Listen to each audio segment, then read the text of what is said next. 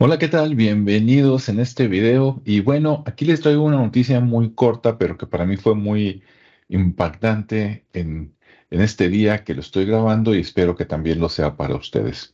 Bien, para todos los que son mexicanos y buena parte de toda Latinoamérica y España, el nombre de Hernán Cortés es parte de nuestra historia, ¿no? Es uno de los protagonistas sin los cuales no se podría entender el que nosotros estuviéramos hoy aquí, ya que después de Cristóbal Colón, pues vino Hernán Cortés, quien realmente conquistó México eh, y parte de Centroamérica, y pues lo demás es historia.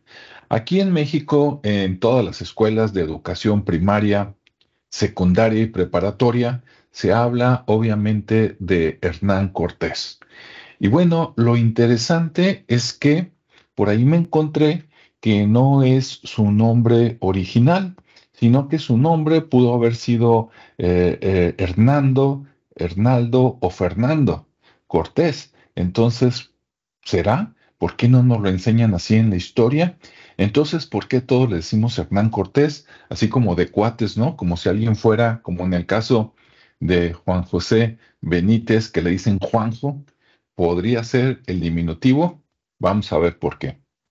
Mira, por acá, aquí atrás, pues tengo este, la búsqueda, ¿verdad? Hernán Cortés, biografías y vidas, Hernán Cortés. Por acá está National Geographic, Hernán Cortés, y bueno, todo el mundo en teoría lo conoce como Hernán Cortés, ¿no?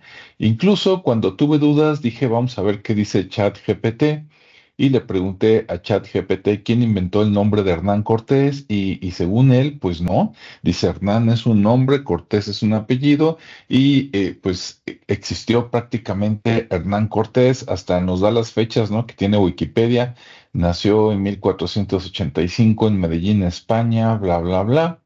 Entonces, ni, ni ChatGPT tiene esta referencia, cosa que me parece este, un poquito decepcionante. ¿Y dónde la vi? Ah, vamos a ver acá.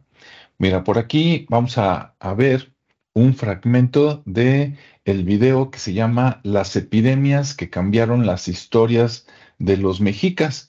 Esto es en Radio INA, este programa que te invito a ver porque está muy interesante. De hecho, como ves, ahí el tema es otro, son las epidemias, pero en el minuto 2 con 51 segundos, cuando le dan, digamos, el, micrófono, el turno al experto que va a hablar, que déjame ver si acá abajito viene eh, el nombre, por ahí tiene que venir. Tan, tan, tan. Bueno, ahí no viene, pero en los primeros minutos este, lo mencionan. Vamos a ver qué dice. Ok, vamos a darle play, pon mucha atención y allá va. 4 de junio efectivamente es cuando regresa Hernán Cortés o Hernando Cortés, ¿por qué no le llamamos, no le llamamos así, Salvador? No hay un solo documento del siglo XVI que le diga Hernán Cortés. Ni...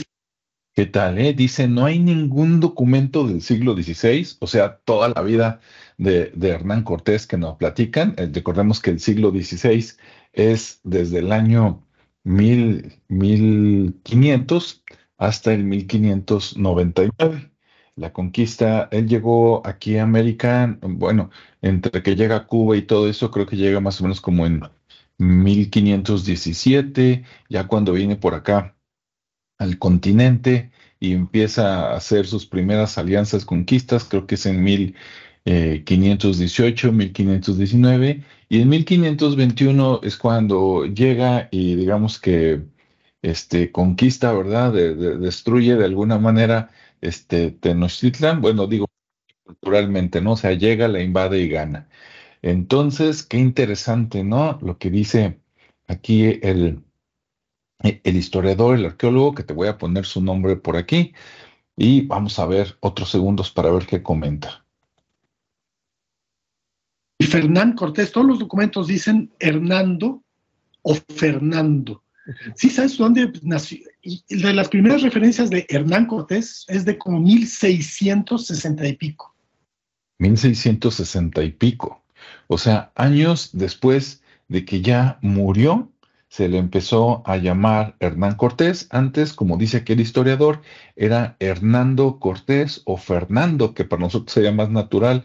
Digo, aunque el nombre de Hernán y Hernando sí existen, sobre todo a raíz de este personaje en la historia, este, acá en México se escucha más natural, más normal, más común Fernando, con la F, ¿no? Entonces, qué interesante. Vamos a darle unos segunditos más. Y es en la historia de Hernán. Y es en la historia de México, la historia de la conquista de México de Solís, donde aparece por primera vez Hernán Cortés. Y aparte se menciona a un autor Solís, ¿verdad? A quien no conozco, entonces tal vez ese historiador Solís, que habrá que investigar un poquito de él, este, a lo mejor fue el culpable, ¿no? De crear el primer el libro o referencia y de ahí lo empezaron a copiar todos como suele pasar y pues la consecuencia es que ahora pues es Hernán Cortés para todos. Vamos a ver. Y de ahí Hernán, Hernán, Hernán. Entonces, bueno, Hernando Cortés.